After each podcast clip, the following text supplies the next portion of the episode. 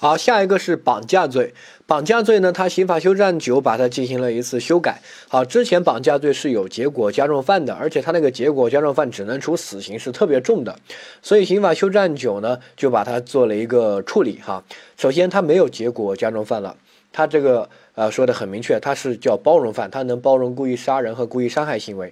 啊，没有绑架致人死亡这一说，它只有绑架中撕票就杀害被绑架人。看到第二款啊。犯前款罪就绑架中，然后呢，杀害被绑架人的，或者故意伤害被绑架人致人重伤死亡的，你看他说的很明确，他不是绑架导致的，是杀害的或者故意伤害行为导致的。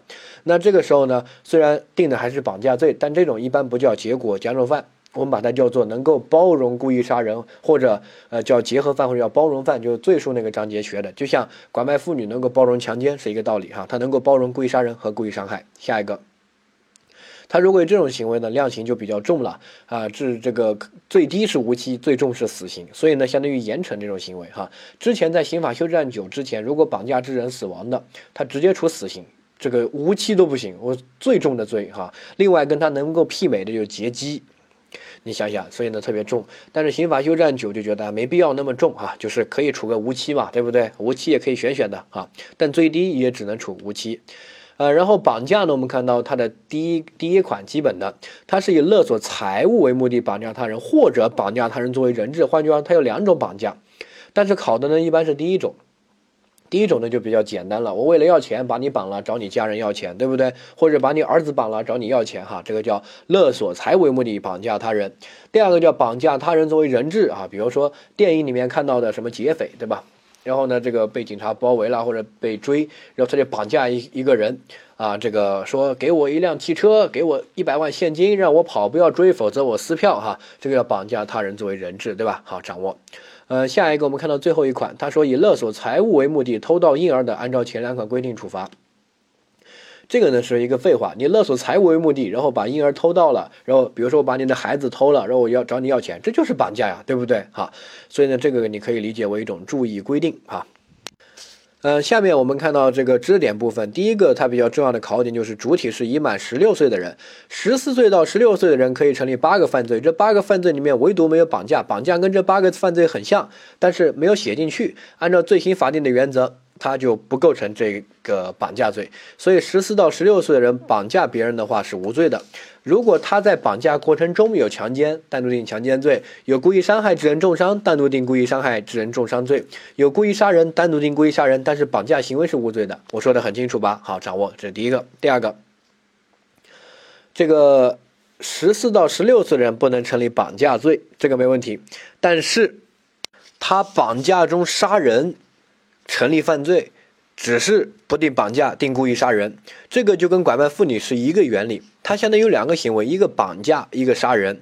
但是如果是已满十六岁的人，这种情况之下，他第一个定的是什么？定绑架罪。第二个，他适用的是加重刑，就是杀害被绑架人这个加重刑，处无期徒刑或者死刑。然后他没有满十八岁，不能处死刑，就只能处个无期。好，这个是一个分析的一个过程哈。如果是十四到十六岁的人绑架中撕票，这个杀害被绑架人，他定的是故意杀人罪，绑架行为不构成犯罪，然后就定故意杀人罪，按照故意杀人罪来量刑，听懂没有？哈，这个注意一下。呃，绑架类型就不再赘述，这个比较简单哈。他的这个行为结构呢，旁边这个自己注意一下，就是绑一个人，因为他是侵犯自由的犯罪，所以一定要侵犯自由哈，侵犯自由。然后呢，这是第一个，第二个。这个我侵犯他的自由，我的目的是这三个这些目的啊，勒索财物呀，政治目的呀，啊，这个其他的这些非法的目的，反正有一个目的，我不是单纯的想绑他，单纯的想绑他，单纯的想侵犯他的自由，定什么？定非法拘禁。那我绑他是为了勒索财物，那定绑架，听懂没有？好，所以绑架和非法拘禁可能在前面的行为是一样的，就把人用个麻袋套起来，或者关在屋子里面，用绳子一一滚。然后这个嘴里面塞个袜子，对吧？那就是这个行为。这个行为到底定什么罪？要看。如果单纯的想拘禁他，定非法拘禁；如果我是为了勒索财物啊，或者其他的这些目的啊，定绑架。好，掌握。呃，绑架要有目的哈。呃，下面，好，我们看到一个这个题目啊，说甲公司拥有某这个专利啊，然后有个技术人员，然后一个竞争对手呢，你想获取这个技术的秘密，于是呢。这个有一他们甲公司的一个技术员工丁啊，在其回家路上就被强行推入丙的汽车。你看，好，然后呢就跟他说，给技术资料就是给你两万块钱，不给的话就把你嫖娼的事告诉你老婆，这个叫绑架吗？有人说推进去了，然后呢，你看这个出于其他目的威胁或者说勒索财物为目的，这个技术秘密肯定值钱嘛，可以评价为财物，没问题就构成哈。这种就属于学了形式，学了表面，没有理解。我一直在说绑架是一个重罪，这个行为重吗？绑架你看看最低都要判十年，你觉得值得判十年吗？对不对？好，绑架那么重的罪，原则上是要特别特别危险才有可能构成的啊。所以呢，这个不构成绑架，定什么？定侵犯商业秘密罪就够了。好，理由是什么呢？非常简单，绑架它是在人身犯罪里面，所以它一定要侵犯到自由。请问我侵犯到自由了吗？有人说推进汽车了嘛？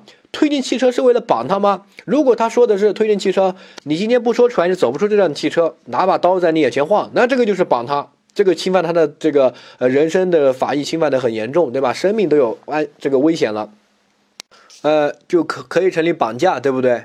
其实不是，绑架有三角形关系。下面再说，他只只是相当于抢劫，对吧？你必须说说了不不说不放你走，就就相当于抢劫他的商业秘密哈，这个定抢劫罪，而这个。推进汽车只是想跟他说话，给他一个交易，说给你两万块钱，把商业秘密说出来。即使不说，大不了就嫖娼的事被人知道了，你的自由受到侵犯了吗？他肯定会放你走啊，也不会关着你，对不对？他只是威胁你说要公布你嫖娼。第二个，你的人身安全这些有危险吗？没有，所以他压根就没有侵犯到你的人身性质的法益，对不对？公布你嫖娼怎么能侵犯到你人身性质呢？你本来就嫖了呀，啊，啊，所以呢，这个他。第一个，他这个行为不是很重，所以你还是要结合这个法定刑或者对这个罪名最基本的一个常识啊，所以所以呢不构成绑架，这是第一点。第二点具体分析呢，就是他虽然是想这个获取商业秘密这个目的，这种可以成立绑架的，比如说为了勒索财物，这个没问题，但是他的行为却不是绑架的行为，他压根没有侵犯别人的自由，没有侵犯人身的别人身的安全，对吧？所以呢，他只是。一个交易行为啊，一个去小小的威胁啊，这个呃行为只构成侵犯商业秘密罪那个轻罪来评价就行了哈。下一个，如果他这个呃把他关进车里面，拿把刀把门一锁，说今天你说不出来下不了这个车，我就砍你一条手，或者把你腿砍了，我捅你两刀。那这个时候呢，构成什么？你看，这个就是他人身的安全遭受到危险了，对不对？也是想侵犯商业秘密啊，等等的。但这个成不成立绑架？不成立，这个叫抢劫。我刚才说的，绑架又有三角形关系。那有人说，绑架和抢劫的区别在哪里呢？其实非常简单。哈，我把你弄到一个山洞里面，如果我说拿出钱来，这个定什么？是不是把你绑到山洞里面就定绑架？那谁说的呀？绑架它跟抢劫的区别就在于这里，抢劫我就想抢你啊，对不对？绑架不我不想呃这个呃要挟的是你，我要挟的是你的家人。换句话说，绑架形成了三方的关系，三角形的关系。我把你绑了，然后跟你的老婆、跟你父母，我说送钱来，不然撕票，这个叫绑架。我把你绑到山洞里面，我说给钱，不给钱我弄死你，这个叫什么？这个叫抢劫。没问题吧？好，这个是他们的区分，这是第一个。第二个呢，绑架既然有三角形的关系，那怎么能形成三角形的关系呢？它的主观上有一个意思，利用这个呃被害人担忧人质安危的意思。好，换句话说，我把你绑了。我向你父母或者你老婆要钱，我一定有这个意思，利用他担忧你的安危的意思，用你的生命或者健康去威胁他，勒索财物。我说不给钱，我把他的手剁了；不给钱，你就见不到他了，对吧？那这个就是典型的绑架，所以他的行为危害性很大。第一个侵犯了自由，第二个还勒索了财物，第三个还以这种呃侵犯这个下一步更严重的伤害为要挟，对不对？所以，他侵犯的法益很多，他是个重罪。而抢劫呢，它虽然也是重罪，但是它只是两方的关系啊。说不给钱，这个剁了你的手，给钱啊，这个呢对其他这个呃人是没有侵犯到的，对吧？这个有三个三角形关系侵犯到了其他人哈，这个注意，这是第一个。第二个，我说一些例子，你来判断一下，把这几个例子判断清楚就行了哈。呃，我的客观行为是一模一样的，我把你绑到一个山洞里面，然后呢，我说拿出钱来。啊，定什么？定抢劫。我说，哎，打电话给你妈，叫她打一百万到这个卡上，不给钱我就砍了你的手，定什么？定绑架，因为我主观上有利用人质担担忧，呃，这个担忧人质安危的意思，对不对？关键词在于这里哈，这个请大家要记住，记住了这个词就能做对题。那再下一个，我说一个稍微复杂一点的哈，说，我把你这个绑到山洞里面，然后你身上没钱，这个时候我就说，哎，叫你妈打打点钱到这个卡上。就说你生病了，或者做生意了，或者孩子上学需要学费啊，这个没有钱借点钱，你跟你妈借点钱，打到这个卡上，把密码告诉我，我把钱取了，你再走，这个定什么？好，这个其实就是比较难的一个案例，定什么？很多人判断有点模糊，定抢劫还是绑架？就两个选嘛，选抢劫对吧？绑架对吗？好，你定什么？不要乱选啊！再看到这句话，利用第三人担忧人质安危的意思。安危啊！现在请问，如果我对你说了这样的一个要求，让你打电话给你妈，说是借钱，你妈会担忧你的安危吗？我就问你会不会？你妈最多就是我这个不孝子又找老子借钱，对不对？她绝对不会担心你的安全、你的生命、你的健康，对不对？好，所以呢，我有没有这个意思？意思没有。我还是只想抢劫，只是你自己穷没带钱，找你妈打点钱来，对不对？我又没有想利用你妈担忧你安危的意思，能理解吧？一定要利用第三人担忧人质安危的意思，形成这个三角形关系。如果没有形成这个三角形关系，只是抢劫不是绑架，我说的很清楚，再强调啊，这个是比较难判断的例子哈，你再品味一下。我把你绑到山洞里面，我叫你打电话给你妈。打一百打十万块钱到这个卡上，就说你找他借钱，或者就说你生意做生意亏了，孩子上学或者生病了需要住院费，那这个时候我有利用担忧人质安，你妈担忧人质安危这个意思吗？没有，对不对？我就是想这个抢点钱，只是你没带钱啊，理解。下一个，好，下一个，呃，前面的案情是一样的，把你绑到箱子里面，让你妈打十万块钱，就说你找你妈借的啊。定抢劫，对不对？不定绑架，没有这个意思。后面，你打电话给你妈的时候，突然电话一通，大叫一声：“妈，救我！我被绑架了，我要死了，有人要杀我！”好，快点打钱过来。那现在请问，好，我把电话一抢挂断了，警察来把我抓了，定什么？很多人说定定绑架，对不对？好，好，那我就问你了。我定什么罪？你关键是看我的主观有没有这个意思，关这个被害人毛事儿，对不对？关这个人质毛事儿。他如果这个就是说了这个我被绑架了，我就定绑架；他说他没被绑架，就定抢劫，怎么可能？这个是一个陷阱啊！所以这个时候还是跟上一个例子一样定抢劫，因为我只想抢劫，我根本没有想利用你妈担忧你安全的这个呃这个意思，对不对？是你自己怂，你自己去跟你妈，我还怕你妈心脏病发作呢，对不对？哈，所以呢，我刚才那两个例子是一样的，你不要管这个人怎么说的，他怎么说的都是陷阱，因为人质怎么说，怎么会影响行为人的定罪呢？人质说一句话，我就定另外一个罪，那怎么可能，对不对？哈，对比下一个例子，这几个例子我讲完之后，你再品味一下，哈，很重要啊。说我把你绑了，然后呢，我跟你说。打电话给你妈，打一百万到这个卡上，否则我就把你的手砍了。那这个时候我定什么？定绑架，因为我想利用你妈担忧你安全的意思，对不对？好，那下一个还是前面一样的案情啊，打电话给你妈，不然把手砍了啊。然后呢，你打电话的时候就说：“哎妈，这个打十万块钱，哎我这个做生意亏了，或者说哎这个最近需要用应急啊，孩子生病了，医院需要手术费十万块钱，你快去借啊。”你害怕你妈心脏病发作，于是你有孝心跟她这样说。那现在请问你定什么？啊，我我定什么？有人说，哎，这个就没他妈就没有担心他的安全啊，对不对？就是借钱嘛，就跟那个抢劫那个样，应该定抢劫。错，我再强调，你一定要判断我，你不要管这个人质他说了什么话，对不对？他说的话都是陷阱。我定什么罪，肯定是我怎么想的。我想杀人定杀人罪，我想强奸定强奸罪。你不能看被害人怎么想的呀，对不对？啊？所以呢，我怎么想的？我在这个例子里面有没有利用这个你妈担忧你安危的意思？有，对吧？那定什么？就定绑架。好，所以呢，对比在这两个例子，你把这个搞懂，这个就记住了哈。我把你绑到山洞里面，然后呢，我说打电话给你妈，送钱过来或者打钱到这张卡上，不然剁了你的手。这个时候我定什么？定绑架，因为我有这个意思，对吧？好，第二个，然后呢，你打电话的时候说妈，哎，这个我没事儿啊，就是生病住院费啊，借点钱，借十万块钱过来，啊，然后呢，你妈打钱过来，现在请问我定什么？我还是定这个呃绑架呀，因为我主观上就是想用他的意思，对吧？你是是你自己有孝心，你不能这种有孝心就可以减轻我的罪责呀？凭什么呀？对不对？好，所以这两个例子都是一样的。我的意思就是想利用你妈担忧你的意思，所以呢定绑架。好，第二个，我把你弄过去，我说，哎，这个打电话给你妈说，打钱到这张卡上，就说你借的，后面会还，不要告诉你妈你被我绑了，就说你这个生病啊或者要钱啊，快点叫他打过来，不然我不放你走啊。这个定什么？定抢劫，因为我根本没有想利用你妈担忧你安危的意思，对不对？好，下一个，然后你在实际打电话的时候，你自己怂说妈，我被绑了，有人要杀我，你快点打钱过来。那这个时候我定什么？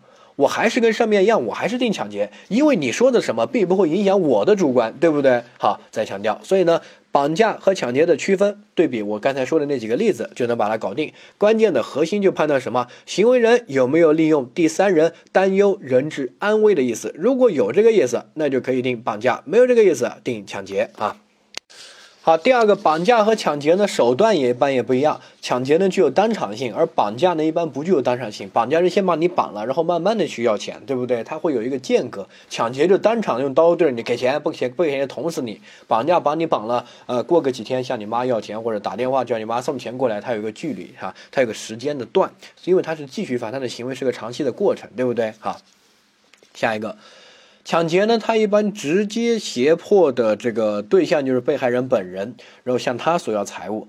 但是绑架是胁迫的对象是第三人，形成了三方关系、三角形关系，对不对？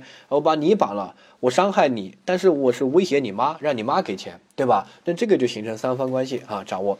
呃，下一个，注意一个小细节，如果这个被绑的人和这个意思。向他要钱这个人啊，就这个第三人啊，空间距离特别近，那么这个时候呢，应该定的是啊抢劫。比如说，呃，一个妈妈带着她女儿逛街，逛到一个巷子里面，我就瞄上了，我走过去，我用刀对着女儿说：“哎，把你包给我，不然我就捅死你女儿。”这个时候你看，我是用伤害他女儿这个。去威胁他妈妈，对不对？有这个利用妈妈担忧女儿安危的意思，然后也形成三角形关系，没问题。原则上是构成绑架的，但是这个时候妈妈和女儿空间距离很近，就站在一起，你用刀对着女儿还是对着妈妈，这个不用区分了，对吧？就把他们两个看作一个整体，就是。一个人就是只形成两方关系，没有把它隔离成三方的三角形关系，因为他们距离太近了，那两个点都合成一起了，听懂吗？好，所以呢，它就构成两方的关系，构成的是抢劫罪啊，不构成绑架罪啊。好，下一个是司法解释特殊规定，如果在绑架过程中当场劫取被害人随身携带的财物，那么这个构成绑架罪，对吧？又构成抢劫罪，但是呢，只择一重哈，叫。特司法解释特殊规定，因为这种实践中经常发生，你绑都把人这个绑架了，他身上装着一点钱，你不拿了吗？对吧？肯定拿，所以这个时候没必要并罚了，就择一重就行了哈，掌握一下。呃，下一个绑架的既遂标准是以控制人质为既遂标准，对不对？哈，不是去勒索到财物，因为它是自由类型犯罪嘛，哈，掌握这第一个。第二个，但是你勒绑错了人，啊，绑了一个令这个。呃，第三人不会担忧的人质弄错了，这个时候呢，认定是绑架未遂。好，下面是绑架的包容犯。包容犯呢有如下几个，或者要结合犯。第一个就是绑架中故意伤害被绑架人致人重伤死亡。注意一下，如果题目写。绑架致人重伤、致人死亡的是结果加重犯是错的，因为绑架没有结果加重犯。刑法修正九修改之后就没有。如果你做的那个题有的话，是他可能没有更正过来哈。因为刑法修正九是比较新的，近几年之前是有结果加重犯的，但是后面就没有了。他考点就是这个点，因为刑法修正九就把这个改了。你还说有结果加重犯没有啊？这个叫包容犯，它可以包容在绑架过程中故意伤害的行为啊。下一个。呃，那如果绑架这个致人死亡怎么办呢？啊，我们啊后面会说，你先不用管，但是你记住，他没有结果加重犯哈。呃，第二个，他的这个叫故意伤害被绑架人致人重伤死亡，他有专门的故意伤害行为，不是绑架行为导致的，是额外的故意伤害行为导致的，属于包容犯哈，就定绑架罪，不用再定故意伤害罪。那但是要适用绑架的那个加重刑，就像强奸这个拐卖妇女中强奸，对吧？那不再定强奸罪。定拐卖妇女罪，但是要适用拐卖妇女的加重刑是一个道理哈。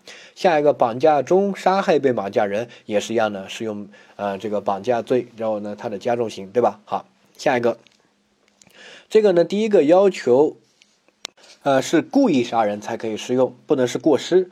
因为这个罚的很重的，最低是无期，最重是死刑，只能在最重两个里面选，对不对？所以如果绑架过程中不小心把人弄死了，不适用这个情况，对吧？这个一定要杀害。他说他用的词是杀害，杀害就是故意杀人哈，故意杀人害被绑架人撕票啊，这第一个。第二个，这个杀呢一定是不是一定要杀死啊？不一定，如果没杀死呢，也可以认定为绑架罪，同时适用杀害被绑架人这个情节，同时再适用未遂的规定。叫结这个加重情节的未遂，对不对？哈，跟之前我们那些说那个呃犯罪形态那边有这种呃加加重情节可以适用未遂是一个道理哈。比如说我绑架了，然后我想撕票，捅了他几刀把他埋了，但是后面被救活了，这个人没死。那第一个，我这个跟一般的绑架不一样，就是我有杀人那个这这个故意，对吧？那就要适用加重刑，不会冤枉我。这第一点。第二点，我跟那个。杀死的这个不一样，就是我没杀死，那就给我适用未遂嘛。这个是对我最客最客观的评价。如果如果只给我适用那个绑架那个基本刑，不好意思，你就没评价这个杀人这个行为，对不对啊？如果适用就是普通的那个加重刑，那你又没有评价到我未遂，没有把人杀死这个情节哈。所以呢，这三个同时适用绑架的绑架罪啊，然后第二个是适用它的加重情节。杀害被绑架人在无期和死刑里面量刑。第三个，同时适用未遂的规定，哈，掌握下一个。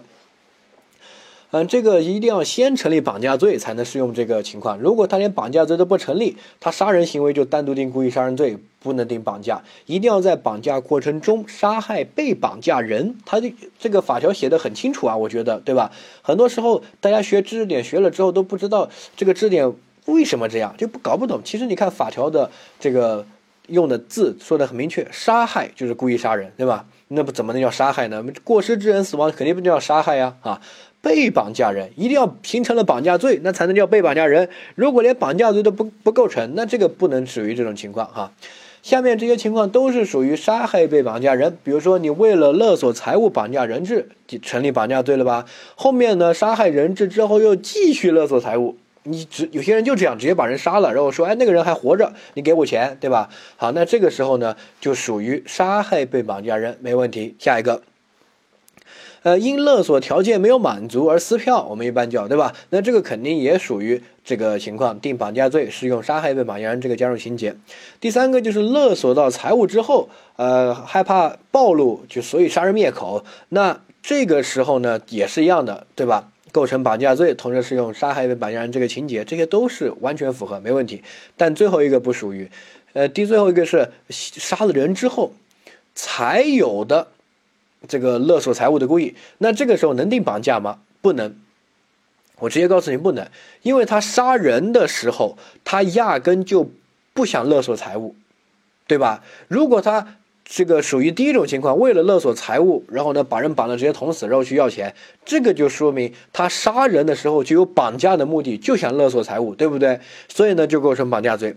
但是第四个却不属于，因为他杀人的时候根本不想勒索财物，没有绑架的目的，只是可能为了报仇啊，或者或者这个为了这个不小心把人打死啊，或者其他情况，反正这个时候没有绑架的故意，没有勒索财物的故意，所以呢不能成立绑架罪。这是第一个。第二个，后面才有的故意。但是有故意的人早就之前被你杀死了，对不对？你有了这个故意之后，那个人都死了，你可能会侵害到他的自由吗？死人哪有自由啊，对不对？所以呢，后面就没有侵犯到绑架的法益，你也不可能危害到他的安全，他早就死了，对吧？好，所以后面，比如说我再说，哎，那个人还没死啊，然后给钱。比如说我跟张三有仇，我先把他杀了，为了寻仇。后面呢，我就我缺钱，然后我萌生一计，哎，我说，哎，我就可以去骗骗他妈妈。我说这个张张三被我绑了，让他给钱，对不对？然后我打电话跟跟他妈说，张三被绑了，给钱。这个时候后面这个行为能不能定绑架？不能，我人质都没有，对不对？绑架你侵犯到这个张三的自由，张三的安全，你现在都没有，张三早就被我杀死了，对吧？他的一具尸体没有这个法益了，所以呢，这个行为不能定绑架。那定什么呢？我们一般定的就是敲诈勒索或者诈骗。啊，具体呢，敲诈勒索还是诈骗，我们后面会说。如果无法确定的话，就想象竞合他们的哈。如果能够确定的话，那就可能是敲诈勒索，可能是诈骗。具体后面再讲到这个财产犯罪的时候，再区分他们两个罪，好掌握。但是这种情况呢，前面杀人的行为定故意杀人，后面再去这个勒索的行为呢，定敲诈勒索或诈骗哈，然后不属于这个绑架罪，因为他没有绑架的目的，更不属于绑架罪的这个加重情节，绑架中故意杀害被绑架人也更不属于这个，因为这个的适用前提是要先成立绑架罪，才能叫被绑架人，然后才能适用杀害被绑架人这个情节嘛，对不对？好，理解。好，下一个绑架中过失致人死亡，这个没有绑架致人死亡这个结果加重犯，那这种情况呢，我们要看，如果是绑架行为导致的，那么就想象竞合责任重，因为它只有一个行为，对吧？如果是绑架的其他行为导致的，如果两个行为，那就是数罪并罚。啊，典型的，比如说我绑架，我把这个人用麻袋一捆丢到后备箱，然后呢，这个勒得太紧啊，或者太闷了，然后他死了。你看，我这个行为就是绑架行为。对吧？有绑架行为，所以呢就属于绑架致人死亡，但是没有结果加重犯，那怎么办？那就定绑架罪。同时这个行为又构成过失致人死亡，想象竞合责为重，责的肯定是绑架罪重，对吧？过失致人死亡肯定比他轻，这是第一种情况。第二种情况，我先把他绑了，绑的过程中呢，其他额外的行为不小心把他这个推下楼啊，或者干嘛把他弄死了，那这个时候呢？他这个行为明显不是绑架行为，是其他额外的行为导致的，那就两个行为就属于绑架加过失致人死亡数罪并罚，没问题。但是没有结果加重犯了哈，掌握。呃，下一个绑架可以包容非法拘禁，因为绑架的行为自然而然绑嘛，就是控制别人，对不对？就可以拘禁，所以呢，绑架罪成立了，就不需要再定非法拘禁罪了哈。呃，同时它还可以包容敲诈勒索，因为绑架你可以理解为就是拘禁加勒索。我先把一个人拘禁了，然后去勒索他的家人，对不对？所以呢，绑架也不需要再罚这个敲诈勒索了，因为他的行为天然就包含了这两个行为哈。好，下一个是这个包容抢劫。之前说过，绑架过程中当场劫取他随身所带的财物，那这个时候这种是经常发生的，所以没必要再并罚了，就直接择一重啊，就看他抢的钱的多少或者绑架情节的这个轻重啊，这个比较简单。那下面我们来看一下这个题目。好，甲带着向乙勒索财物的目的绑架乙的孩子，然后呢，这个就构成绑架，没问题，因为勒索财物目的绑架他人，但是绑错了，把另外一个人劫走了，向乙要钱，乙说我儿子不是在我旁边吗？你说儿子被你绑了，有病挂了，这个属于什么？这个属于绑架罪，但是没有控制到合格的人质，就构成绑架未遂啊。嗯，下一个。这个属于一种特殊情况，你单独记一下。很多人说，哎，这个不是控制了人吗？但他不是控制那个人啊，所以他还是相当于绑架未得逞嘛，哈，呃，所以叫绑架未遂哈。嗯，下面，好，丁在绑架过程中因被害人反抗而把他杀了啊，那这个不应该以绑架和故意杀人罪并罚，对不对啊？正确，因为这个就构成绑架罪嘛，适用呃杀害被绑架人这个呃情节就定绑架罪一罪就行了，对不对？哈。因为绑架罪那个，它并不是结果加重犯，它不需要绑架行为导致，它是一个这个包容犯。只要绑架过程中你故意杀害被绑架人就可以就可以了，你管他基于什么故意杀害，基于这个撕票还是基于就是害怕暴露什么无所谓，因为它是一个包容犯，它并不是结果加重犯，所以杀人的这个目的不一定要勒索的财物，对吧？他只要是故意杀人就可以哈。所以呢，绑架中杀害被绑架人的，那么就是。呃，构成绑架的加重犯啊，这个叫情节加重，它不叫结果加重。结果加重犯一定要绑架致人死亡，这个才属于结果加重犯。那这个时候就一定要绑架行为导致的，但是绑架罪没有结果加重犯。再强调啊，下一个，好，甲把王某杀害之后呢，又以王某被绑架为由啊，向他家人勒索财物。你看说的很明确，他杀的时候想不想绑？不想。对不对？不想勒索财物，不想，就是单纯的想杀。杀了之后呢，又以绑架为由，这是个新生的犯意，他不是直接一开始的。如果直接一开始，他会说我以勒索财物财物为目的把王某杀害了，然后找到家人要钱，那这个就属于绑架罪，对吧？然后适用杀害被绑架人，这个完全没问题。但是他这里说的是很明确，杀害后又以这个被绑架为由，那就是杀害之后才有的犯意，另起的犯意，那定的就应该是。什么？就是故意杀人罪，然后呢，后面勒索财物就构成敲诈勒索，但是也是诈骗，因为人已经死了嘛，你还说没死要杀人要撕票什么，对吧？好，就构成敲诈勒索和诈骗的想象竞合犯，后面这个行为，前面这个行为就构成故意杀人罪，没问题的哈，掌握。呃，下一个，好，甲非法拘禁，然后呢，这个后面大力扭害他的胳膊扭断了。这个应该定故意伤害罪，正确。因为非法拘禁中，你使用暴力致人伤残的，这个就把人胳膊都扭断了，那肯定是属于这个使用暴力，对不对？哈，他如果没有说什么为了非法拘禁啊、绳子勒啊那些的，那这个就是额外的暴力。这个扭别人胳膊，这肯定不是拘禁行为了。拘禁行为你把他捆起来、关起来就行了，你为什么要扭别人胳膊，把他还把他扭断，对不对？哈，所以呢，这个就是额外的伤害行为，应该转化成故意伤害罪，没问题的啊。呃，下一个，好，这个题是韩某在要赌债，你看在索要债务，对吧？赌债也是债务啊，非法债务也是债务，我们说了哈，呃，要不到，然后呢就把这个人劫持到家里面，然后给他家人打电话说不还钱的话就给他好看，然后呢这个构成非法拘禁和绑架的想象竞合，非法拘禁和绑架是不可能想象竞合的，它直接就是竞合。对吧？你要说竞合，它也是法条竞合，因为绑架行为天然就包含了非法拘禁，对吧？所以不可能构成想象竞合。我不管前面什么案例，这个结论都是错的哈。这第一个，第二个，其实它只构成什么？只构成非法拘禁，因为这个就典型的为了索取债务而拘禁他人，对吧？嗯，拘禁然后索债没问题的，构成的是非法拘禁罪，不构成绑架罪，因为这个对其他人不会有危险，只会对欠钱的人有危险，对不对？所以没必要定绑架罪那么重，定一个非法拘禁罪就够了哈。而这个索要债务呢，也包括非法债务，也属于这里的哈。掌握。呃，下面我们看到下一个题哈，说这个甲为了敲诈勒索，打算绑架这个富商的孩子，然后这个吴某。甲就欺骗乙丙说，富商欠我一百万，你们帮我扣押他的孩子。成功之后呢，每个人给你们十万块钱。你看好，相当于甲是敲诈勒索，勒索财为目的，然后呢绑架别人的孩子，定什么？定绑架罪，对不对？绑架为目的。而乙丙呢，乙丙以为是帮这个甲去要钱，要求别人还钱，他根本没有绑架的故意，他只是呃索取债务，对不对？好，下一个。后面呢，这个把吴某扣押，但是甲没有办法联系上这个富商，没有进能够进行勒索，所以呢，甲就让这个乙和丙啊把吴某释放了，然后呢就放了，这个放了够不构成终止啊？不构成。呃，绑架罪前面控制人质就既遂了，后面放人呢只能作为这种量刑情节考虑，并不会直接影响犯罪形态，因为之前控制人质就既遂，对吧？侵犯自由。而乙和丙呢？乙和丙构成的是非法拘禁，因为他们是想为了索取债务扣押他人，非法拘禁。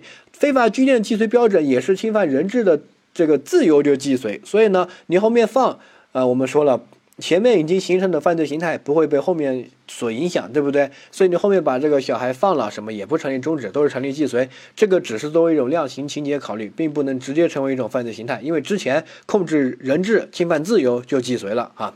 后面呢，吴某在回家路上突然溺水死了。你看这个不是，这个溺水死，首先它这个作用很大的介入因素，因为他说了是被淹死的。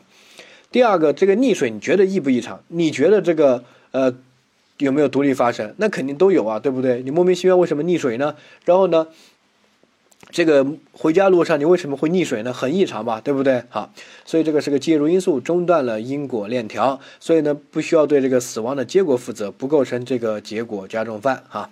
下面我们看到这个选项 A 说他们构成绑架罪共同犯罪，对吗？错，因为乙和丙没有绑架的故意，他只有索债的故意，只有非法拘禁的故意。哈，嗯，下一个，所以呢，他们都不成立绑架的共同犯罪，他们只成立非法拘禁的共同犯罪。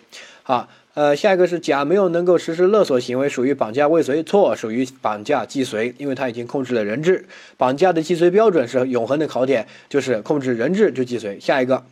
甲主动让乙丙放人，属于放假绑架终止，错，这都是绑架既遂，对不对？好，呃，下一个，好，吴某的死亡结果应该归责于甲的行为，甲成立绑架致人死亡的结果加重犯，对吗？好，错。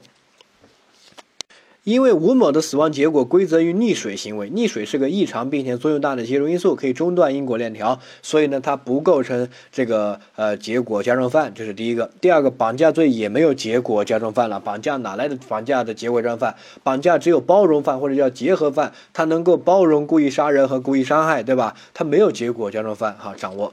呃，下一个。第一说，不管是绑架未遂终止还是既遂，你看他把能说的都说了，对吧？啊，乙和丙呢都成立犯罪既遂，对吧？甲你不管定什么，乙和丙都定犯罪既遂，这句话正确的，因为乙丙他是非法拘禁，然后把人拘禁了就既遂。那甲到底是未遂终止还是既遂呢？我们一般认为是既遂，因为他已经控制人质，控制人质就既遂，对不对？好，掌握。